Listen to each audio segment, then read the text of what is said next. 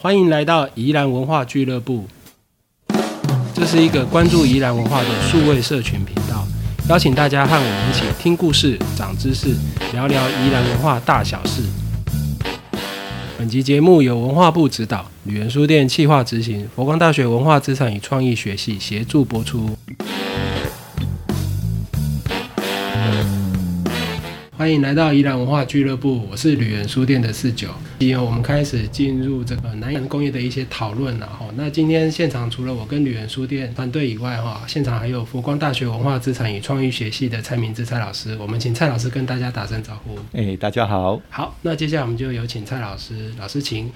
各位大家好哈，接下来哈有几集，我想要用一个主题来贯穿起来，跟大家来谈一下我们宜兰这个地方哈，到底是怎么从一个传统的城市或传统的地方哈，变成一个比较现代的地方。过去在这方面的表现，重要的当然是在工业的部分。我们之前可能谈的比较多是在西北的地区，今天开始这几集呢，想跟各位谈一下西南，尤其是在罗东跟到二节这一带。过去其实在一九二八年的九月十二号，台湾日新报哈曾经用南洋。工业中枢地的这样的一个很特殊的词汇呢，好来描述大罗东地区。所以这里面所显现的，其实就是说，依然在日本时代开始进入所谓的近现代的这样一个过程里面，其实工业发展扮演一个非常重要角色。尤其是比如说农业的生产啊，或是蔗糖啊，都是用人力或是受力的方式。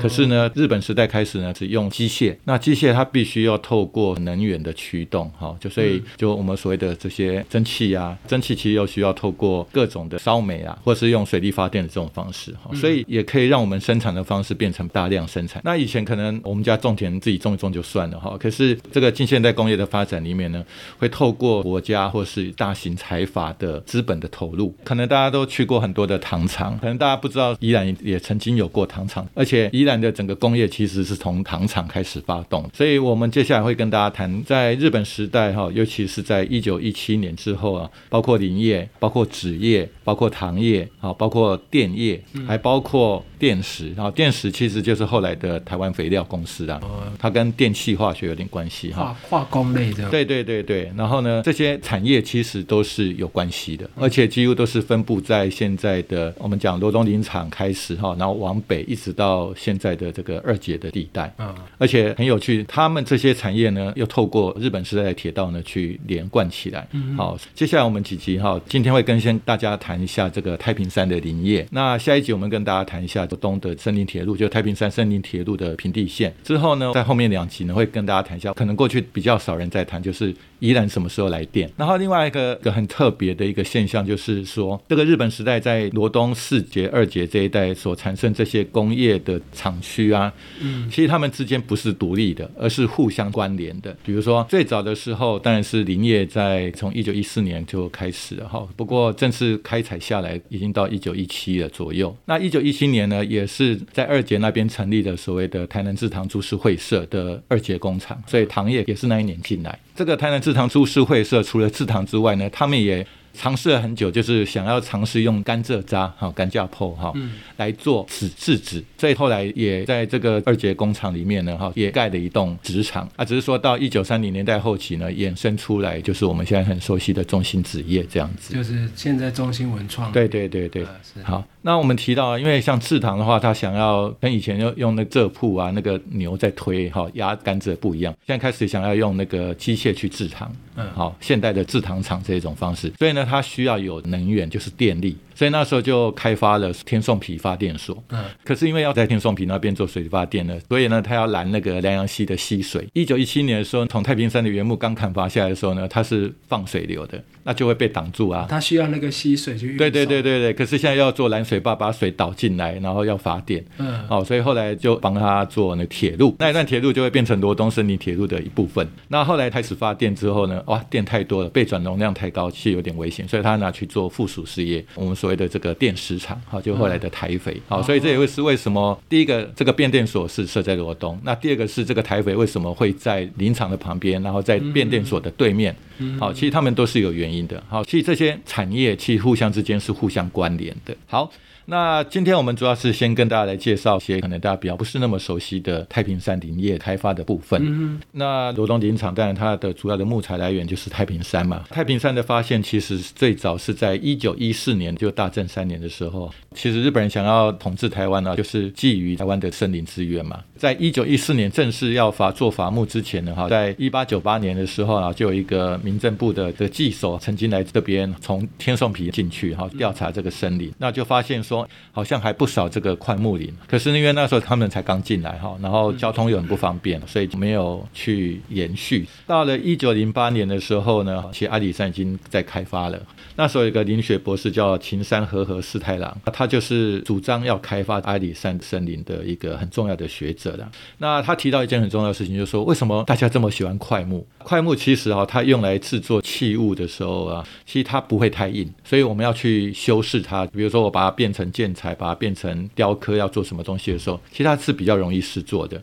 可是它做成这些家具啊，做成这个建筑的构材之后呢，它虽然比较好试做哈，可是呢，它不容易变形。软硬适中，刚刚好这样子，很好用的原木材，所以是那时候日本人其实特别喜爱块木的原因的。再来就说，哎，要开发森林，那到底要由国家来做，还是由这个民间来做？那时候他的建议是说，伐木植林的这种事情哈，民办不如官办了，好，公家办比较好，因为其实它利润很高，对于国家的经营比较有利啦。第二个也因为它的需要的资本额非常高，比如说阿里山森林铁路有一段时间其实是由民间在开发，有个非常大的资本家在开发，可是后来他还是没有办法，好，后来才又变官营。哈，一九零八年的时候，其实秦山和四太郎哈，他也曾经来宜兰调查过这个七兰山，就太平山这一带。比较正式的呢，哈，其实是从一九一四年九月下旬开始。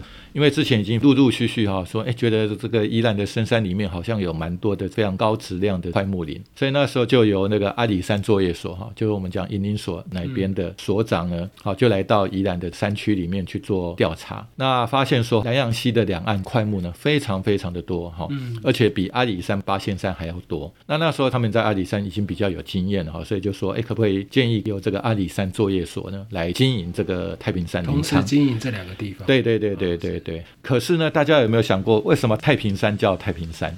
好，对，太平山好，大家常常说，哎，这个是不是原住民称它叫米诺富？好，就是棉袄啦，是森林茂盛，就绿意盎然的这个样子啊。所以以前那个英林所出张所主任哈钟理正就把它直接翻译用音译的名称叫做棉袄，睡眠的眠，然后樟脑的脑。好，不过呢，哈，跟太平山呢其实没什么关系的，哈。为什么叫太平山，也有很多不同的说法啦。如果从那个一些文献来看，哈，第一个就是说，有人认为这个是在一九三六年七月二十八号的《日日新报》里面有提到。一九一五年，因为左九间左马太总督，哈，因为他这个总督其实他非常不喜欢原住民啊，哈，所以他一来的时候啊，很快就主持这个里番事业了，就要讨伐这个原住民。到一九一五年的时候，哈，就几乎李藩事业就完成了，所以呢，大家就认为这个叫天下终归太平，就把这座山叫太平山，哈，不然以前的话都叫宜兰浊水溪森林，或是叫三星山这样子啊，因为从三星那边进去嘛。也有另外一个文献，就是说除了这个一以外，哈，也是想要用这样一个名称来祝福国运昌隆啊。这个是过去在日本时代的一些文献里面，大概有去说明为什么叫做太平山的原因。所以在一九一五年的年底的时候呢，就准备要开始真的进入到这个太平山的山区里面哈，做比较详细的调查跟勘伐的准备了。那时候营林局就派技师，还有宜兰厅的厅长，还有警务科长啊，就有点像我们现在的县长跟这个警察局长陪同啊。嗯啊，因为山区里面有泰雅族的原住民。所以就去向泰雅族原住民训话了，就说：“哎，我们那个大日本政府要来砍伐这个快木林啊，你们要帮忙啊，老师要帮忙。”我们等下会简单提一下，其实泰雅族原住民跟太平山伐木是有关系的。在那个时间哈，其实林林局已经派了一些日本伐木很有经验的工人，已经入山准备去做开采了。这里面当然也牵涉到一件事情，台湾人哈很少进到山区去，因为有高山原住民的关系，所以我们在比较山脚下砍的木头哈，大概树都不会太大了。可是日本人开始要去砍伐这个，不管是太平山啊、阿里山几千年的神木，所以我们并没有专业的伐木的技术，这个技术是从日本引进来的。哦好，那时候已经有一百多个日本资深的伐木工人。人，最多的时候啊，在一九一六年，日本的这些传统工匠啊，就将近八百个人。哦好，啊，那时候台湾人才两百个不到啊。为什么？第一个，因为我们没技术；那第二个，因为要进到这个泰雅族的领域去，很多台湾人不敢，怕被除草。啊，在一九一七年，刚好我们也要开始做宜兰县铁路的调查的。那个日本人的规划有一段是要从台北往南直接到乌来，嗯然后切到福山植物园，再转出来。嗯好、那时候在做这个线路调查的时候，哈，会进到这个山区，台湾的挑夫都不愿意去。后来呢，就开始准备要做伐木的哈。那伐木是在山上嘛，嗯可问题是这木头怎么下来，所以也要考虑下来的地方哈。在一九一六年的时候哈，就在圆山的忠烈祠的后面，其实就未来同湾公园的那附近，宜兰河的河畔呢，然后那边就买了一块地，那边宜兰河哈，刚刚流到那边水会打转，所以他就把那边把它弄成一个比较大的主木池。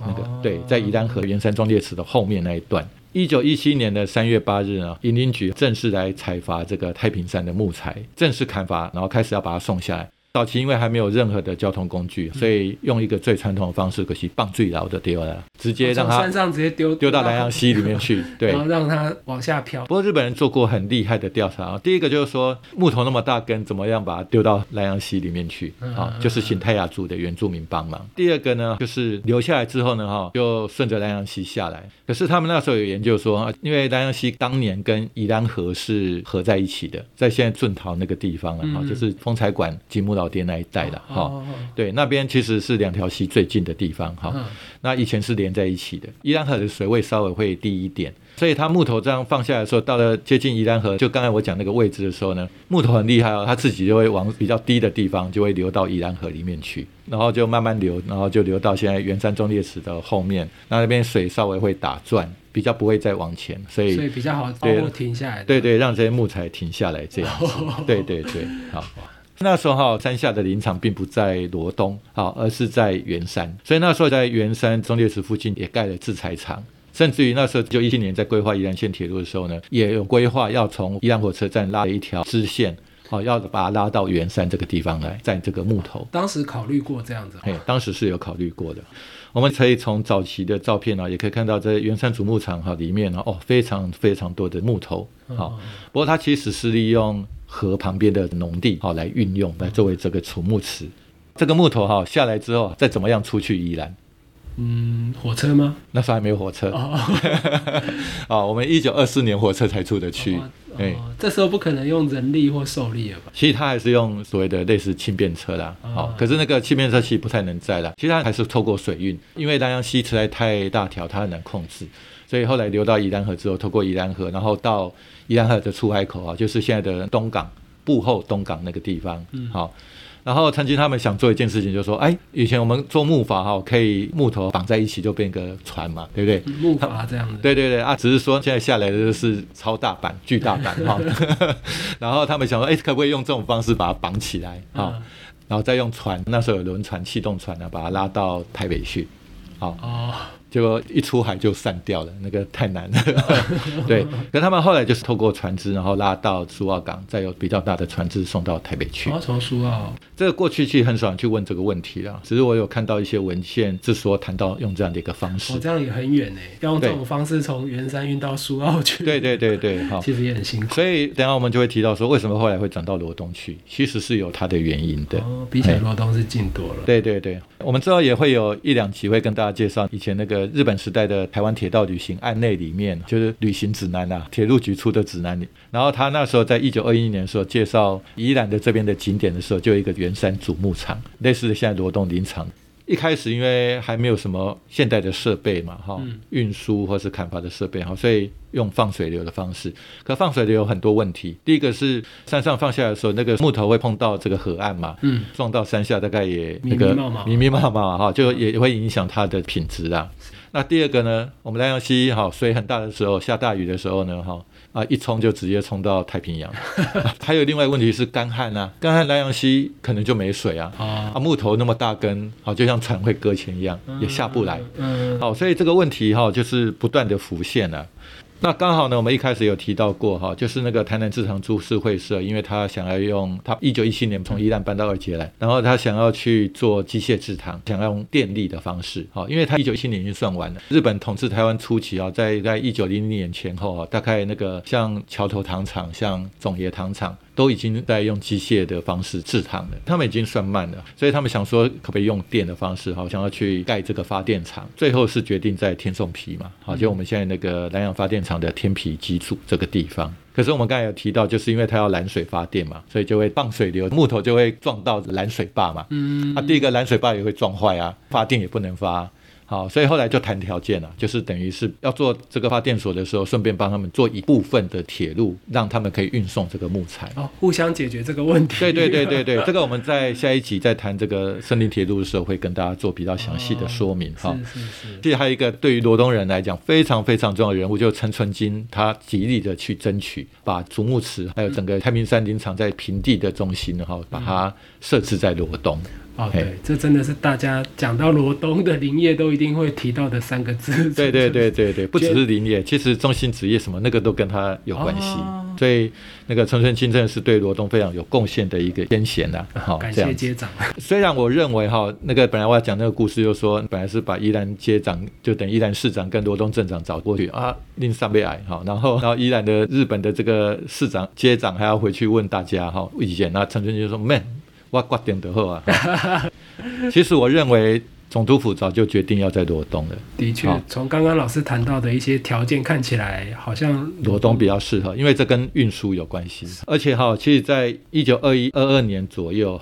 其实罗东军营所就已经召集一些地主，哈，就罗东林场现在这个位置的地主，哈，已经在协议买那个土地了，好，所以其实很多人都说，一九二三年陈春金去拍桌子说啊，我挂顶的后啊，哈，其实在一九二二年的时候，哈，已经在买土地了，所以我认为是总督府早就决定的了啦，好。然后还包括像这个森林铁路哈，当然我们下一次会谈，它是拼装车了哈，然后三段拼起来的森林铁路，这个是因缘际会所产生的了哈。那报纸里面大概也提到哈，一九二三年的九月的时候呢，那时候记者就去看罗东林场的现场哈，除了在盖这些宿舍哈，还有这些办公室之外。很重要就是，哎，他看到好几百个工人在挖这个主木池，啊，所以我们的主木池不是天然的哈，是挖出来的。哇，而且他们这些主木池也快一百岁了耶。没有错，这个主木池呢，为什么选那个地方？第一个离罗东火车站很近，啊，未来要去接。第二个那边有很多条水流，就是比较小条的那种水流，自然河川，然后地下水也很丰富。所以那个大概也不是随便选的，因为你要竹木池，也不是说我挖个洞大洞，然后水就会进来哈，那个不可能啊。一直到一九二四年的时候哈，就把引林所的出张所哈行政中心就移到这个罗东来了，哎，这样子哈。罗东的部分我们就不谈了哈，因为罗东其实大家都林场都已经玩得很熟了哈。那我们继续来看山上的部分哈。随着在太平山的伐木作业开始，一九一七年正式开始，到一九二五年的时候，在山上大概就有将近一千名的劳工，那包括日本人大概四百个，台湾人有五百多个，好。那当然呢，一群人在山上，但有男生有女生，就会生小孩嘛。对，那小孩怎么办呢？对对对对，所以呢，就要有读书的地方。所以在一九二五年的时候，就成立了太平山小学校，就以前的太平山小学啦。那我妈妈也是念战后的太平山小学的哦，因为我外公以前是这个瓦基亚港廊好磨锯子的工人。哦，所以我妈妈、我阿公啊，还有可能大舅、二舅都是在山上长大的。哦，是。对，那当然，这个山上会慢慢会形成很多个聚落嘛。哈，除了刚才提到会有这个学校之外，那当然也会有宗教信仰。哈，不过那个时候宗教信仰当然不会是我们的庙嘛。哈，哎，所以在后来在那边就盖了日本的神社。不过并不是我们现在知道的太平山的神社，而是这个旧太平山的位置。哈，旧太平山。对，好，那叫做加罗山神社。那这个神社目前，它当然上面的房子不在了，木头早就不见了哈。不过它的一些的台基什么都还在，啊，都还在。那曾经呢，非常有趣的，在一九二七年的时候，那台湾日日新报社呢举办了一个叫做“台湾八景十二胜”的民众票选，啊。前用这个信件投票嘛，没有网络投票。对对对对对对对对对，可是，一样会灌票啊，好，一样会，所以很有趣啊。就是那一次哈，我们太平山哈，在一开始前面几天的报纸，哦，我们曾经第六名呢，第六名就是我们一定是台湾八景没有问题的，好，可是呢，后来我们竟然输了，好。后来 对，后来我。对，然后另外两个阿里山跟八仙山竟然都在台湾八景里面。好，反正我们的木头最多最好的哈，竟然落选了。好，然后只进到这个十二胜，八景十二胜就是九到十二名了。应该是九到二十名。哦好，因为八加十二嘛，哈、哦哎，八进十二胜 的，对对对，哦所以有点可惜啊。所以那时候依然哈，只有第一个是太平山哈进到这个十二胜里面，嗯，那另外一个是大理简的海岸，就大理的海事平台的海岸，哈、哦啊，那个浪很大嘛，哈，就现在的大理。对对对对头城大理那。对对对对对，嘿，哦是所以那时候就有点可惜啦。除此之外，曾经有一个计划哈，不过后来没做哈，不然我觉得蛮酷的。在一九二九年四月的时候，宜兰的商工会啊，有点像宜兰商业总会，然后他在全岛的实业大会，就是全国商业大会提案，提案什么呢？因为其实太平山再往上面爬一点哦，就可以接八仙山了。嗯，翻过这个山头就到台中去接八仙山所以那时候我们宜兰山公会哇雄心壮志啊，提了一个想法，就是说盖一条联络太平山跟八仙山，他们叫做大森林铁道计划。好，大森林铁道计划，哇，多酷啊！对太酷了，不过当然后来就大家就算了，太难了。因为他本来是希望哈要经过皮亚南，就从这个垭口那边啊，嗯，然后再翻过去之后，就沿着大甲溪的上游，然后到东市，再去接台中丰原。那时候他们也有轻铁，所以如果真的盖成的话，可以从天颂皮到丰原去。就是现在台七甲线加台八线。嗯哼，好，就把它串起来。好，曾经有过这样的一个想法好。疯狂，哦，那个时候其实不止日本人啊，包括我们那时候被殖民的台湾人，其实都怎么讲，很有想象力。很有想象力，也 很有雄心壮志的。早期太平山的砍伐哈，就在所谓的旧太平山这个区域啦。可是从一九一六年的年底开始哈，然后到了一九三四年左右就砍得差不多了，所以那时候就要去移转到另外一个，就我们现在的太平山庄这个位置，啊，就新太平山。就是现在太平山游乐区。稍微再高一点点的地方，哈、嗯然后开始转移到这边去啊。刚开始因为还不熟嘛，所以刚才是比较稍微往下面一点点的地方。嗯后来发现哇，这个块木越往山上哈、越多，所以就开发这个新太平山。所以准备要开发的时候，当然也是要去形成一个聚落嘛，哈，所以就要有伐木的设施啊。然后还有大家要去住的宿舍啊、仓库啊，还有包括铁道的铺设，哈，就森林铁路的这些铺设等等，哈。所以大概在一九三八年的时候，哈，就开始离开旧太平山，整个都移到这个新太平山这个区域，嗯好，开始去正式砍伐这样子，哈。嗯大概是在战前哈，就日本时代整个太平山开发的一个简单的介绍啦。好、嗯接下来想跟大家分享一下，那这些太平山的木头都用去哪里？第一个呢，哈，当然它的木头那个软硬适中，然后做成那个比如柱子啊、梁啊或家具，哎都不会变形，好加工，好对对。所以是一个很好的材料哈。那时候哈，日本人殖民台湾也一二十年了哈，然后慢慢在裁员上能够自主，可是因为不断的，比如说要盖铁路啊，要做什么大型的建设，好，所以当我们宜兰县的铁路一九一七年开始要盖的时候呢，铁路桥梁本来都是用很多早期可能用需要用钢筋混凝土或是钢梁嘛，啊钢构的。可是呢，钢构的在那个时代非常贵了，啊，尤其那个一九一四到一九一八刚好就是一次世界大战嘛，哦，也引发了经济的萧条，所有的物价都提升了。所以那时候我们宜兰县铁路的桥梁呢，在我们之前谈南洋大桥的时候有提到过了，哈、嗯就是大概在双溪以南哈，几乎都是用木头来架这个桥梁嗯，啊，木头桥，比较便宜。而且利用的木头呢都是太平山出产的木头。啊，除了块木以外哈，当然还有像欧心鸠啊、恰婆啊、哦嗯。林梨树啊等等这些，嗯。好、所以早期哈大概都是供这个官方使用比较多，嗯。好、慢慢到一九三零年左右呢，因为民间也开始有钱，也开始到处去盖房子，包括我们的庙，大概也是一九二零年代后期到三零年代，很多庙都重建了。嗯所以这个时候也把太平山的木头呢，除了官方以外，也开始卖给民间的这些人。我们在罗东还曾经开过一家工厂，就是做什么呢？好，筷子，用块木来做筷子。啊，不过他应该是用块木大的制材剩下的这些边材，啊，是哦，来做这个筷子啊。嗯哎、那最特别的是什么呢？哈，在日本的所有的这些建筑族屋里面呢，最喜欢用块木的呢，哈，大概就是神社。哇，大家都会说什么？日日本的神社都是 我们太对太平山的太平山跟阿里山的块木，可是大家知道到底哪些神社是用了太平山的吗？哎这一定很少人知道。对，这个可能就没有很多人知道哈。嗯我们大概可以从《日日新报》的一些报道里面，大概可以比较确认了哈。嗯尤其是在亲日战争哈，呃或者叫中日战争，嗯呃，一九三七年中日战争爆发之后呢，那当然日本也开始侵略中国了。那时候日本整个是军国主义思想非常的昌盛啊，然后皇民化，好，所以那时候盖了很多的神社，包括日本的东京的东乡神社，好，现在也还在。东京，哎，对东京的东乡神社啊，因为他拜的是这个日本的海军战神哈，叫东乡平八郎，哦，啊，是日本的海军元帅，他的木头其实就是用我们太平山的啊，而且在《日日新报》里面哈，从从去调查到砍怎么运，然后放在李国东林场哈，都有照片啊，都有照片。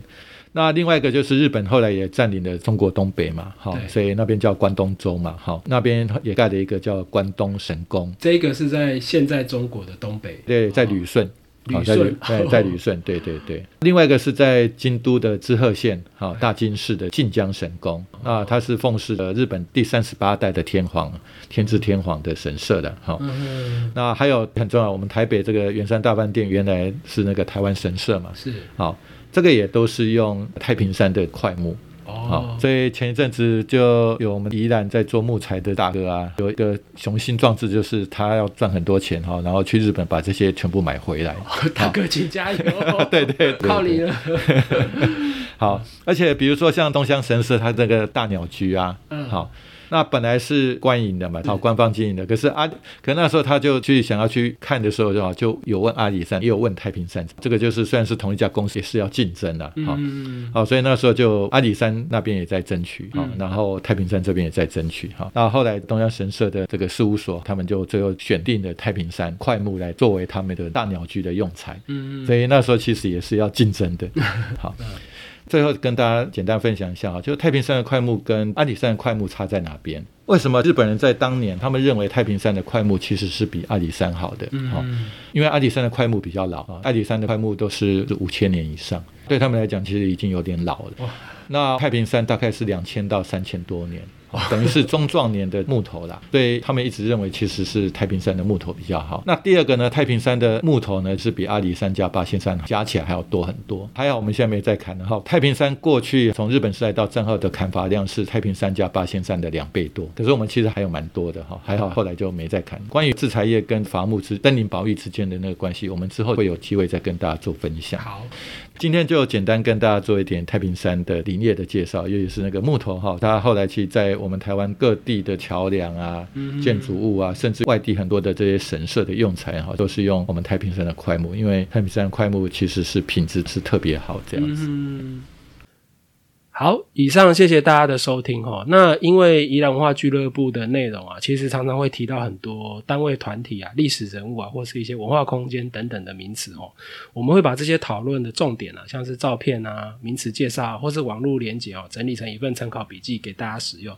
那欢迎大家在收听的时候可以随时翻阅点选哦。那这些参考笔记哦，都会放在每集 podcast 的后面的说明文字啊，或是旅人书店的网站都会有介绍哦。那欢迎大家使用。